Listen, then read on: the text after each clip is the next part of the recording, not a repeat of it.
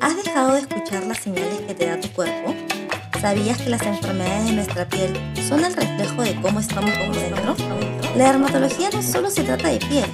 En este podcast hablaremos también sobre el cuidado de pelo, uñas y resolveremos todas tus dudas. Conversaremos con especialistas, pacientes, amigos y muchos otros invitados que nos contarán sus experiencias y recomendaciones acerca de muchos temas estoy segura que aportarán a tu bienestar y te van a encantar. Soy la doctora Guichel Revilla, dermatóloga, y te doy la bienvenida a este nuevo espacio. Esto es Escuchando a tu, piel. Hola, bienvenidos a todos. Este es el primer episodio de mi podcast. Bienvenido, se llama Escuchando a tu piel.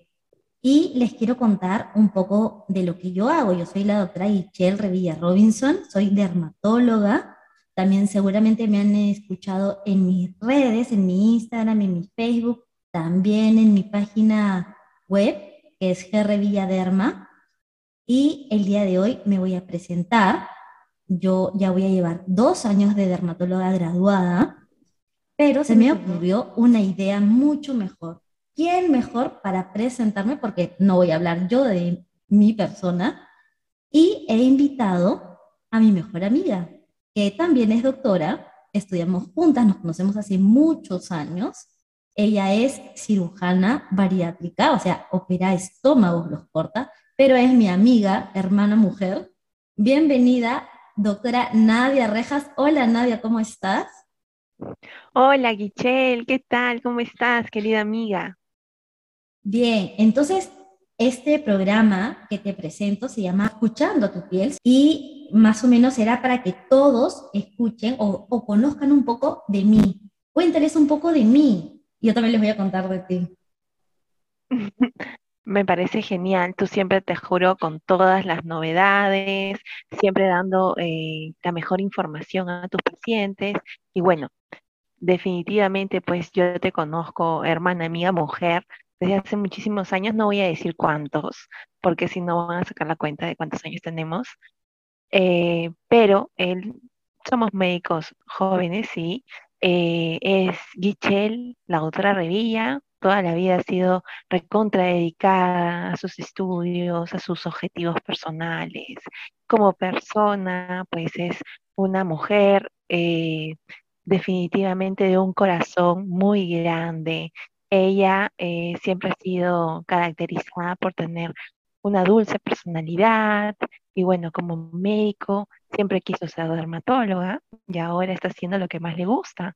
Por eso es que yo te veo cada vez que eh, haces tus presentaciones en la tele, en la radio, en internet, en Instagram. Este, me alegro un montón, mi amiga.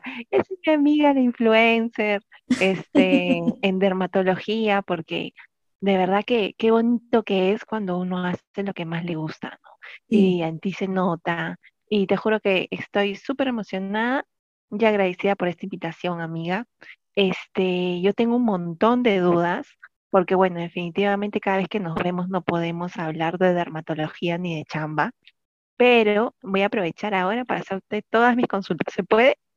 Claro que sí, claro que sí, y yo les voy a contar un poquito sobre Nadia. Nadia es mi amiga de años, ella viene de una familia muy unida, tiene tres hermanas y Nadia, o sea, son cuatro hermanas, ¿sí? Sí, son, cuatro hermanas y las conozco.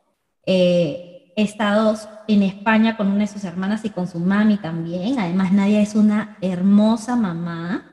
Tiene dos pequeños, yo soy madrina de uno, de Matías, y también tiene Mauricio. Mauricio es una preciosura. Eh, Nadia, aparte de hacer lo que ama, que es operar y opera estómagos y ayuda a mucha gente a bajar de peso, es excelente persona, tiene un corazón de oro. A veces se queda callada sus cosas, pero definitivamente al final me las termina contando y yo a ella. Y siempre sabemos que nos tenemos la una a la otra. Eh, su familia también es súper amorosa. Su mami es un, un, encanto, un amor. Si nos está escuchando, le mandamos un beso aquí a su mami. Y también seguramente a Matías, Matías y Mauricio también nos van a escuchar. y les mandamos un beso a los dos también. Entonces, sí, ahí está. yo también vengo de una familia que es unida, tengo un hermano, mi hermano se ha casado hace poco con Melissa, le mando un besito a Melissa también. Y esa soy yo. Estudio, estudio, me encanta hacer dermatología, me encanta leer dermatología, he ido a congresos, he tenido la oportunidad de exponer en congresos, así como nadie que también ha tenido la oportunidad de ir a congresos y se capacita un montón. Entonces, las dos hacemos ambas lo que nos gusta a cada uno, ¿no? Y somos muy felices en nuestro trabajo y muy felices con nuestros pacientes también, que, a los cuales les tenemos mucho cariño. Entonces, en este primer podcast de Escuchando tu piel, Nadia, mi amiga, y también la doctora Nadia Rejas, que es cirujana bariátrica, va a tener todas sus preguntas para hablar este primer capítulo sobre fotoprotección. ¿Y quién más ella que tiene dos pequeños, que también seguramente tienen muchas preguntas? Sí, ya, perfecto. Qué bueno que este, tocaste el tema de los, de los bebés. Tú sabes, yo tengo eh, Matías que tiene ocho y Mauricio que tiene tres. Este, ambos tienen tonos de piel diferentes, ¿no? Uno es trigueñito y mi otro hijito es más coloradito. Entonces, quería saber, em, eh, la aplicación del bloqueador en los niños, eh, ¿tiene que ser igual en los dos o eh, de repente un poquito más intenso en, en Mauri, que es más pequeñito, y este, ¿cómo debo hacerlo? O sea, ciertamente hay bloqueadores para todos tipos de edad, ¿no? Y no se recomienda, aunque haya mucho mercado y lo digan, bloqueadores en niños menores de seis meses. En niños menores de seis meses no está recomendada la aplicación de fotoprotectores. Luego, para los más pequeñitos hay líneas especializadas, siempre dermatológicas, que se tienen que poner bloqueador y siempre cada tres horas. Ahora, como tú tienes dos hombrecitos pequeños y los dos son varones, eh, juegan y sudan y se tiene, eh, seguramente que el bloqueador sale. Entonces, tienes que estar pendiente o tienes que, tienen ellos que estar pendientes de que se reapliquen el bloqueador cada tres horas. Además que ahora con el inicio de clases y eso hay mucha educación en fotoprotección. He visto algunas listas de útiles que requieren eh, un gorro o requieren bloqueadores solares. Y eso está bien. La edad de los dos pequeños que tienes, de Mauri y de Matías, es ciertamente Matías es mayor y tiene un tono de piel muy diferente al de Mauricio, que es muchísimo más claro. Entonces hay que tener en cuenta que estos tipos de tonos, Mauricio, que es más clarito, se va a broncear mucho más rápido por su fototipo de piel y tienes que estar detrás de él para reaplicarle el protector solar cada tres horas. Los dos tienen que reaplicarse el protector solar cada tres horas. Ah, ya, perfecto. Otra pregunta es, yo, por ejemplo, este, les pongo para ir a la playa o a la piscina, les pongo esos palitos de manga larga que tienen este factor de protección solar, porque para que les cubra más, ¿no? Pero, por ejemplo, Matías, que ya tiene ocho, quiere no quiere ponerse el polo porque ve a los niños grandes con short. Entonces, ¿es recomendable o a partir de qué edad le puedo ya sacar el, el polito, el, el, el polito protector para ir a la playa? politos que tienen factor de protección solar son nuevos y son muy, muy, este, muy beneficiosos para nuestra piel. Ciertamente los colores más oscuros nos protegen más de la radiación, pero los niños que están expuestos mucho más tiempo y sobre todo entre las horas picos que son desde las 11 de la mañana hasta las 3 de la tarde, ellos van a verse mayormente afectados entre estas horas y si no usan este tipo de fotoprotección les puede, les puede afectar a la piel. Pueden eh, insolarse, presentar quemaduras de primer grado, puede, cambiar su fototipo de piel, pueden presentar otro tipo de lesiones más tempranamente. Entonces, lo dejo mejor. Sí, es bueno, es bueno dejarlo, es bueno dejarlo, pero hay que enseñarlo, ¿no? Yo creo que la enseñanza es muy beneficiosa y hay que, los papás tienen que hablar mucho con sus hijos.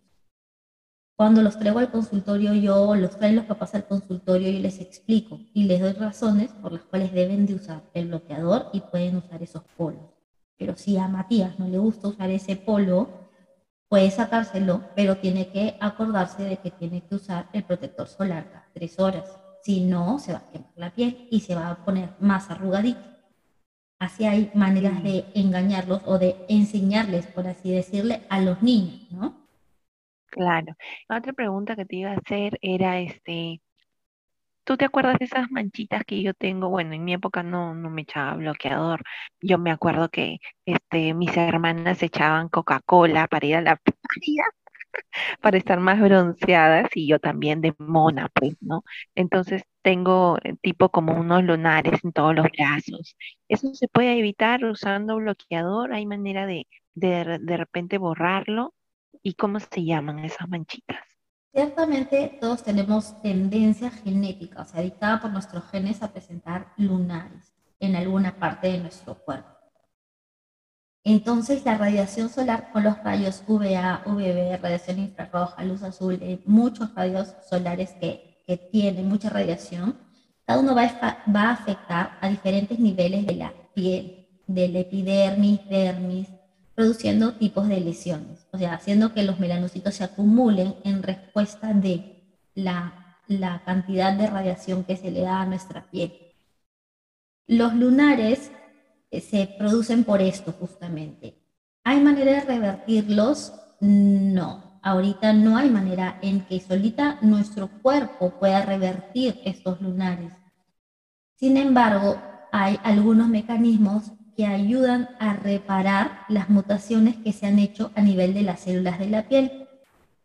Hay ciertas cápsulas o simplemente echándote fotoprotector ahora, es que puedes ayudar a tu piel a reparar estas mutaciones de, de las células. Con fotoprotector, sí, pero la piel, siempre le lo digo a mis pacientes y también lo digo a mis amigos, la piel tiene memoria toda la radiación que hemos recibido por muchos años. Por eso la gente también que, que se acostumbraba, tengo muchos pacientes en consulta que se acostumbraban a broncearse con Coca-Cola. Estos pacientes tienen que entender... Es que así era antes, pues. Sí, es que es verdad. Y esto, esto pasaba. Entonces...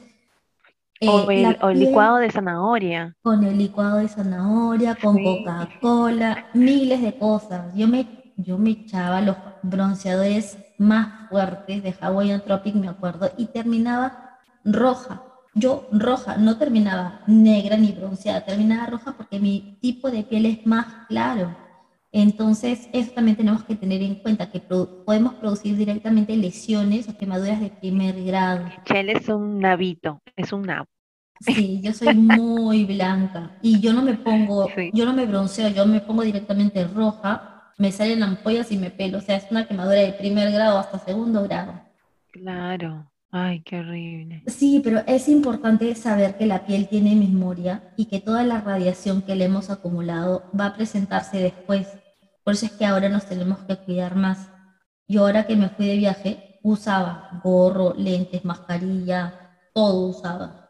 Entonces, tenemos que evitar porque la radiación que tenemos ahora no es la misma radiación que teníamos antes de alguna manera la naturaleza nos protegió, porque imagínate ahora si es que tuviéramos la radiación que tenemos ahorita y nos bronceamos con Coca-Cola, imagínate, o, las personas que se quedan tiradas en la, en la playa a horas pico, porque eh, en Perú la radiación promedio es de 15 y eso es considerado extremadamente alto. Por eso es que tantas personas presentan cáncer de piel y el cáncer de piel ha subido en nuestro país. Ah, bueno, en todo el mundo, ¿no? Pero hay que hablar de nuestro país, que es Perú. Y ha subido la, la cantidad de gente que presenta lesiones de piel por cáncer, es mucha. Por eso es importante también, y que lo estamos promoviendo ahora, es el examen de lunares, porque estamos en el mes del día del lunar y es muy importante revisar nuestros lunares. Por eso yo digo siempre, a quien amas, revísale la piel. Así que vas a revisarle la piel a Mauricio. Ay, sí. No, sí, yo siempre los estoy revisando y, veo cuando le salen pequitas y, este, y lunares, pues, ¿no? Y cualquier cosa le decimos a la tía Guichel. Eh, otra pregunta, Guichel, entonces las personas que les gusta broncearse y estar doraditas en el verano, ¿cómo pueden hacer? ¿Solo con bloqueador o sí pueden usar eh, bronceador? Lo que pasa es que la radiación, en verdad, la tomar sol no está bien. Y, y, vitamina D, por el hecho de que quieras agarrar vitamina D, son tres minutos al sol y se acabó. Además que hay suplementos de vitamina D, pero si quieres agarrar color, el color cómo se agarra, por así decirlo, por exponer la piel directamente a la radiación UVA y UVB, que son los que más daño producen.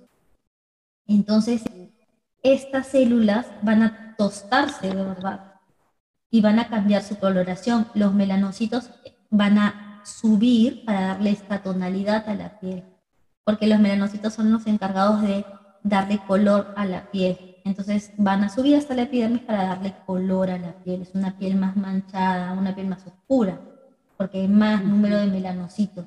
Y esto sí es peligroso porque se puede dar mutaciones. Entonces no, no se recomienda que se, que se broncee la gente, porque además de los melanocitos, además de las mutaciones a las células, va a producir también alteración en los puentes de colágeno y en los puentes y en las elastinas. Entonces, el colágeno. Exactamente, el colágeno. El colágeno, eso que nos hace, que nos hace vernos más joven, y la elastina que le da elasticidad a nuestra piel, son como puentes. Yo les explico a mis pacientes que son como andamios. Estos andamios que reconstruyen toda nuestra piel, sobre todo la del rostro y la del escote, porque veo cada vez más gente de mi edad con el escote arrugado. Y eso es señal de que han tomado mucho sol. Entonces, eso, ese colágeno y esa elastina, ¿qué es lo que hace? Se alarga como una liga que has jalado mucho y que la quieres volver a su sitio, ya no va a ser igual. Por eso que la piel está laxa, está estirada y no puede volver a su forma normal porque ha sido alterada por la radiación. Por eso es que la gente que toma mucho sol se arruga mucho más rápido. Ay, no, entonces definitivamente a usar bloqueador, gorritos, lentes, todo. Sí, pero hay todo en la playa. Bueno, yo, yo ya uso este sombrillas, todo cuando estamos en la playa, ¿no? Porque definitivamente no me gusta cuando ves y de vez se quema mucho, ¿no? Y ya, bueno, yo también de pasadita. Este, ¿puedo hacer otra pregunta? Sí, haz todas las preguntas que hagas, que quieras. Eh, entonces, bueno, yo lo sé, ¿no? Pero digo para la gente que lo escuche. Eh, entonces, si uno trabaja, por ejemplo, nosotras, ¿no? O el personal de salud que trabaja bajo techo en un hospital, todo el día vamos a estar en el hospital. ¿Es necesario que nos echemos bloqueador? Sí, ¿Por qué? Porque la radiación que emiten los focos, la computadora, los celulares, también afecta a nuestra piel.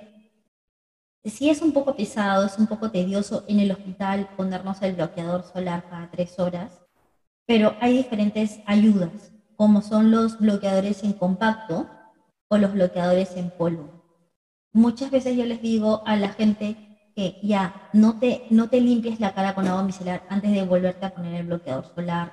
No importa. Prefiero yo que tu cara se vea brillosa, pero utiliza el bloqueador solar, porque sí puede, pueden salirte manchas, pueden salirte lesiones precancerosas, pueden salirte muchos, o sea, lunares, otro tipo de lesiones. Yo prefiero como dermatóloga que ellos estén protegidos y que todos estemos protegidos con el bloqueador. No importa si la cara se pone vieja. Además, que los compactos tienen como una esponja. Y esa esponja de alguna manera absorbe el exceso de grasa y te da el bloqueador solar. Y no solo cara, sino también cuello y escote. Porque muchas veces yo he escuchado que la edad de la mujer se ve en el cuello y en las manos. Y es Ay, las manos. donde nos arrugamos más. Sí, ¿cómo podemos hacer para no arrugarnos tanto las manos? Yo que soy cirujana, mis manos son un desastre. Sí, porque hay bloqueadores también para manos, o el mismo bloqueador que usas. De pronto no, no tienes eh, bloqueador de rostro, bloqueador de cuerpo, bloqueador de manos, no importa, el bloqueador de cuerpo, utilízalo para tus manos, o el bloqueador de rostro, utilízalo para tus manos, para las zonas que estén foto expuestas, ¿no? Porque sí, la piel se arruga y yo veo muchas mujeres y muchos hombres también que la piel de su rostro está muy bonita, muy homogénea en su color, no tiene lesiones, pero les veo el cuello y les veo las manos, entonces yo ya sé que no se han protegido esas partes, ¿no? Por eso es que es importante también protegernos, ¿no? Claro.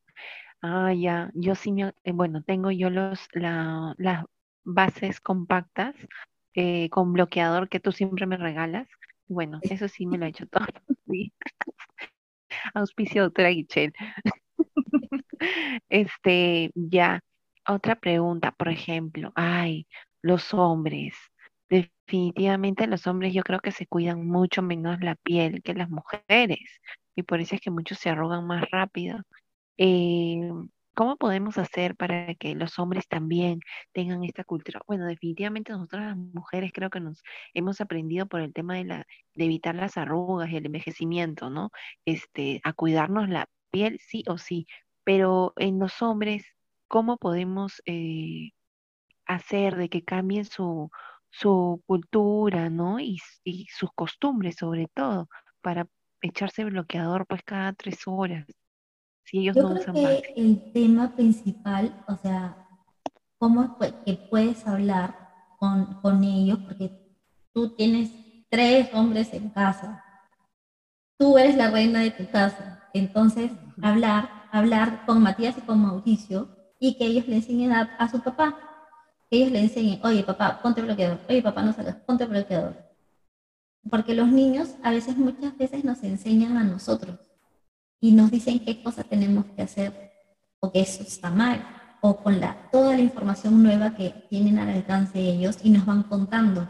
Seguramente que a ti, eh, Mauri y Matías, te enseñan, te enseñan eh, sobre los juegos, de, los juegos de video que están haciendo o qué cosa tienes que hacer, o seguramente si juegan eh, algo en el play agarran y te dicen, ya mamá, tengo que hacer esto, tengo que saltar, o si tú quieres jugar con ellos, te dicen qué cosa tienes que hacer.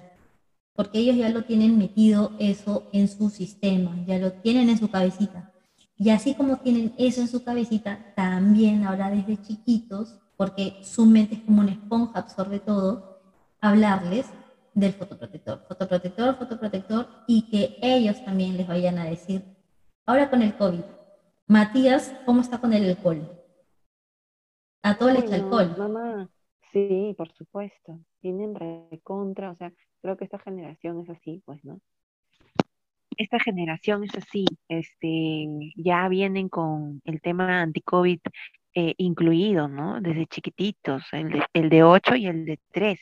Mamá, alcohol en la calle con sus, este, sus colgantes de alcohol, no tocan las barandas, entonces sí, pues definitivamente es algo que se les puede inculcar tal cual como se ha hecho con, con el tema de, de la higiene del COVID, ¿no?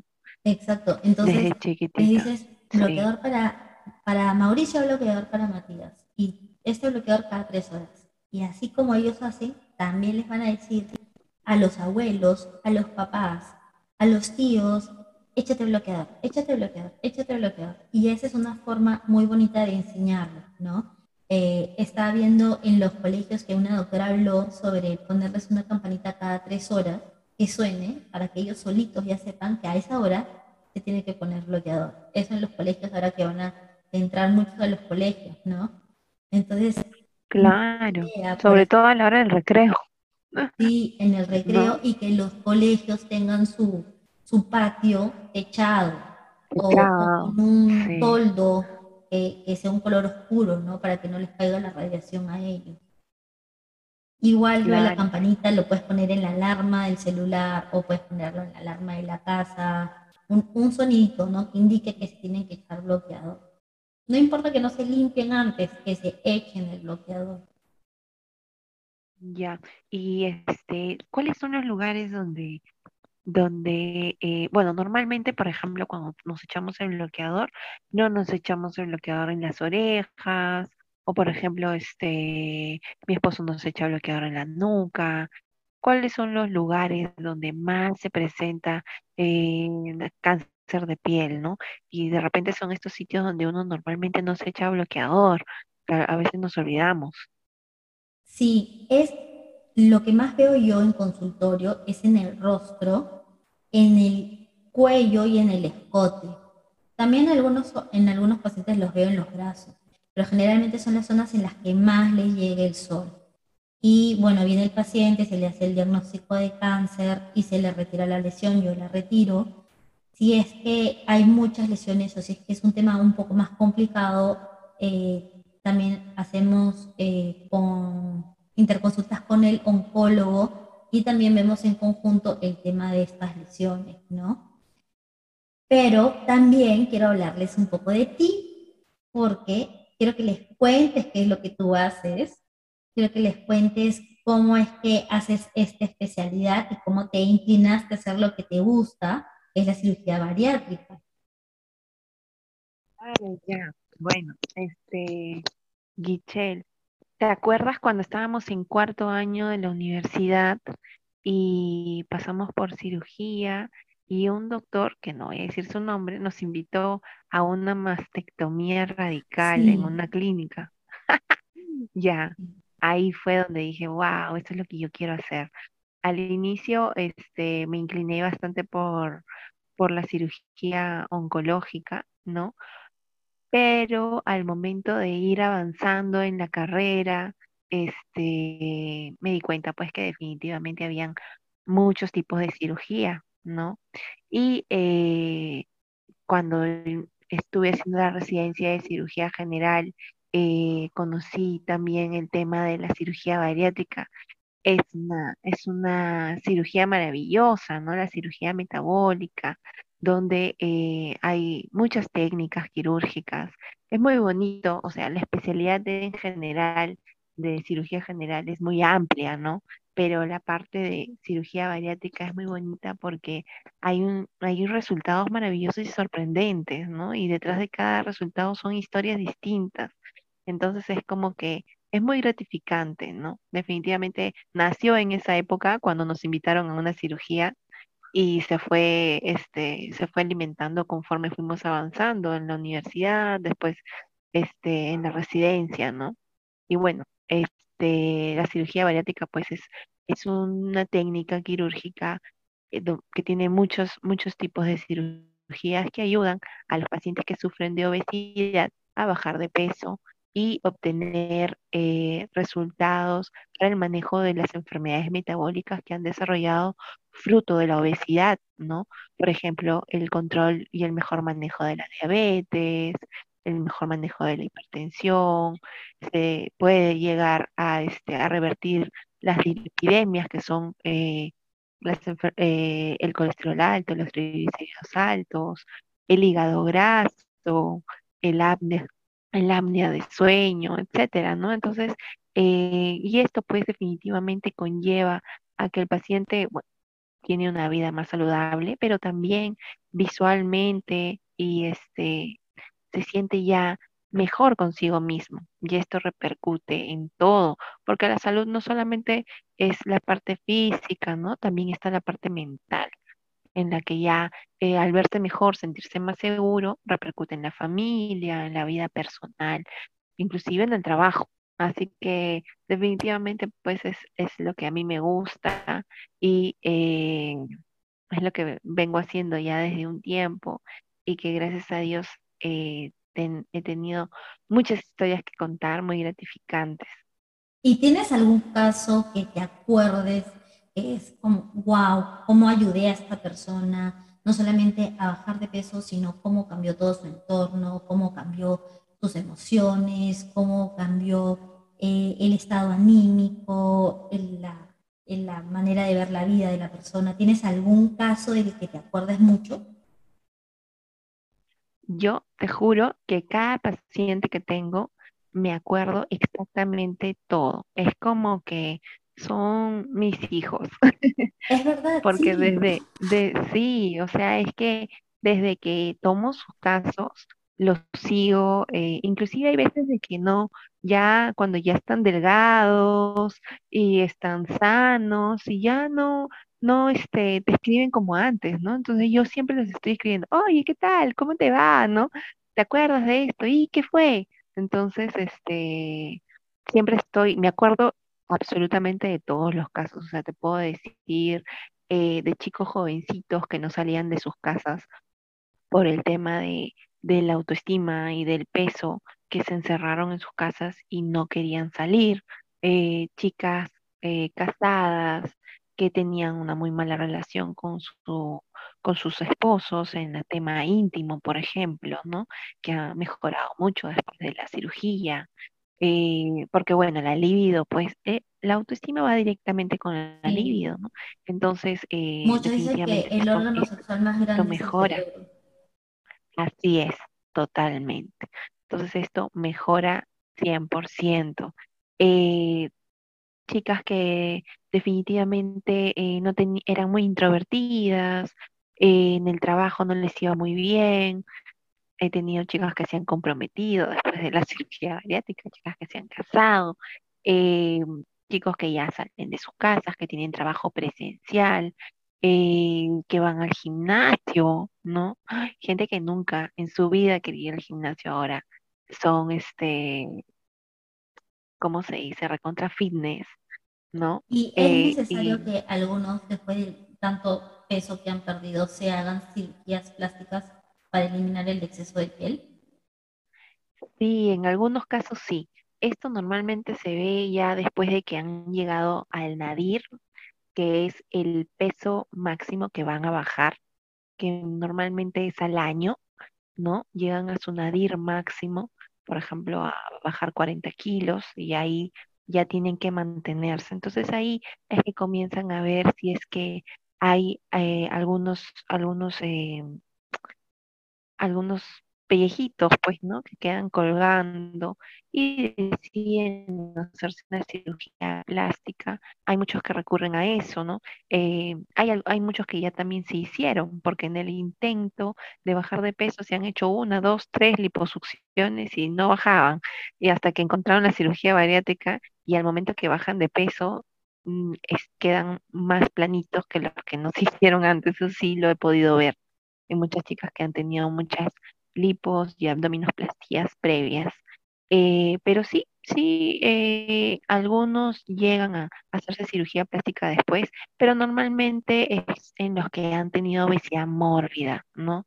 Que han tenido muchos, muchos kilos de exceso de peso. Entonces, sí, y también eh, pacientes que son más mayores, porque así como tú decías, las fibras de colágeno en los pacientes más jóvenes, cuando bajan de peso, y hacen ejercicio, no hay tanta flacidez como en pacientes más mayores ya, ¿no? Pacientes de 50 años, 60 años. Es un poquito más difícil.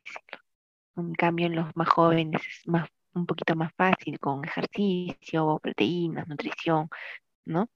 Sí, es que eso es lo que me gusta de lo que, del trabajo que he visto que tú haces, porque no solamente es operar al paciente, sino eh, también verlo psicológicamente para que esté preparado, porque su mente va a querer comer después igual, pero su estómago ya no va a poder.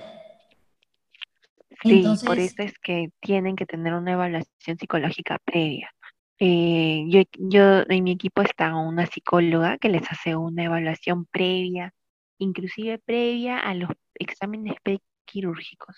Si este paciente definitivamente no es un paciente que está psicológicamente estable y que no va a poder afrontar una situación de gran estrés como es el estado postquirúrgico, porque eh, tengamos en cuenta que la obesidad es una enfermedad, eh, es una enfermedad donde prácticamente puede decirse que puede compararse como una adicción a la comida.